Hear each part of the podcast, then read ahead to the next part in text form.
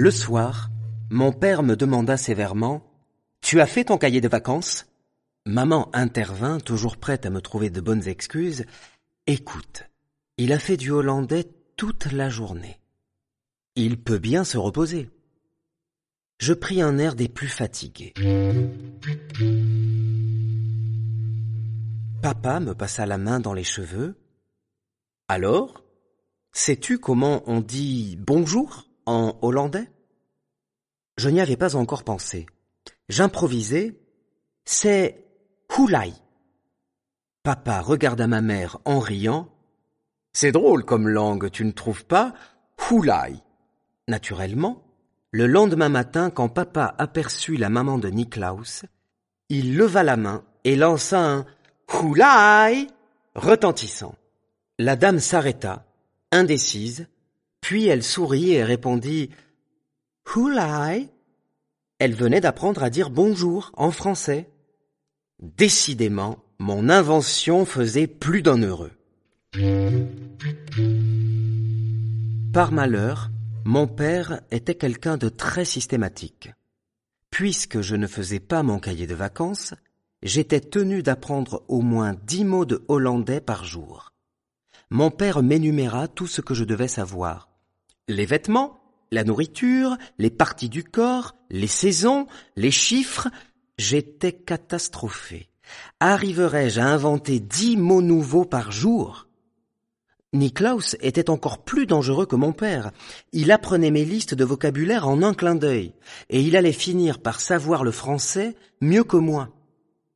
Le soir, assis sur un pliant, la lampe à gaz sifflant au-dessus de ma tête, je récitais mon hollandais à papa. Mon père disait chaussettes, je répondais tramil, Tramiles au pluriel. Pantalon? Pad pad. Short? Pad. Papa se tournait alors vers maman.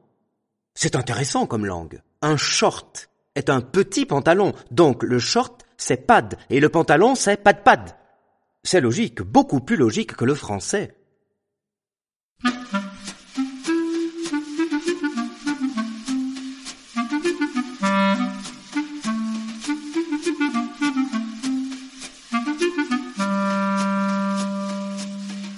Un midi, tandis que je révisais mon hollandais, j'entendis ma mère qui marmonnait Ah zut Plus d'œufs pour la mayonnaise Elle m'appela. Jean-Charles, comment dit-on œuf en hollandais? Je répondis machinalement Vroeg. Nous venions d'apprendre les aliments avec Niklaus. Vroeg, répéta maman. Et elle s'éloigna à grands pas.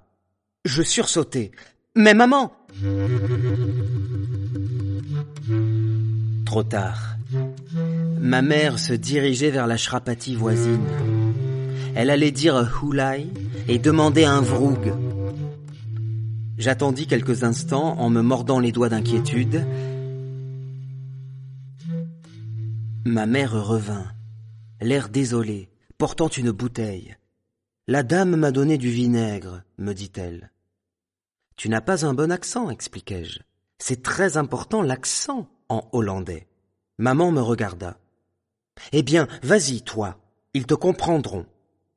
Ma mère avait l'air d'en être tellement sûre. Je ne voulais pas la décevoir. Je me rendis chez nos voisins en traînant les pieds. Comment faire comprendre à cette dame qu'il me fallait un œuf?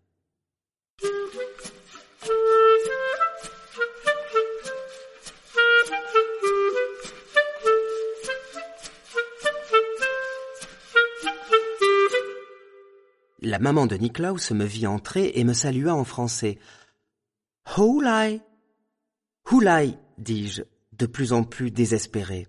Niklaus entra alors en courant. Houlai, mon Atazan Mon visage s'éclaira. Niklaus était là. Tout devenait simple. Nous parlions la même langue, lui et moi. Vroug, dis-je. Niklaus se tourna vers sa maman et dit quelque chose comme Aneg. La dame me fit signe avec les doigts un, deux, trois. Nous trioche me demanda Niklaus.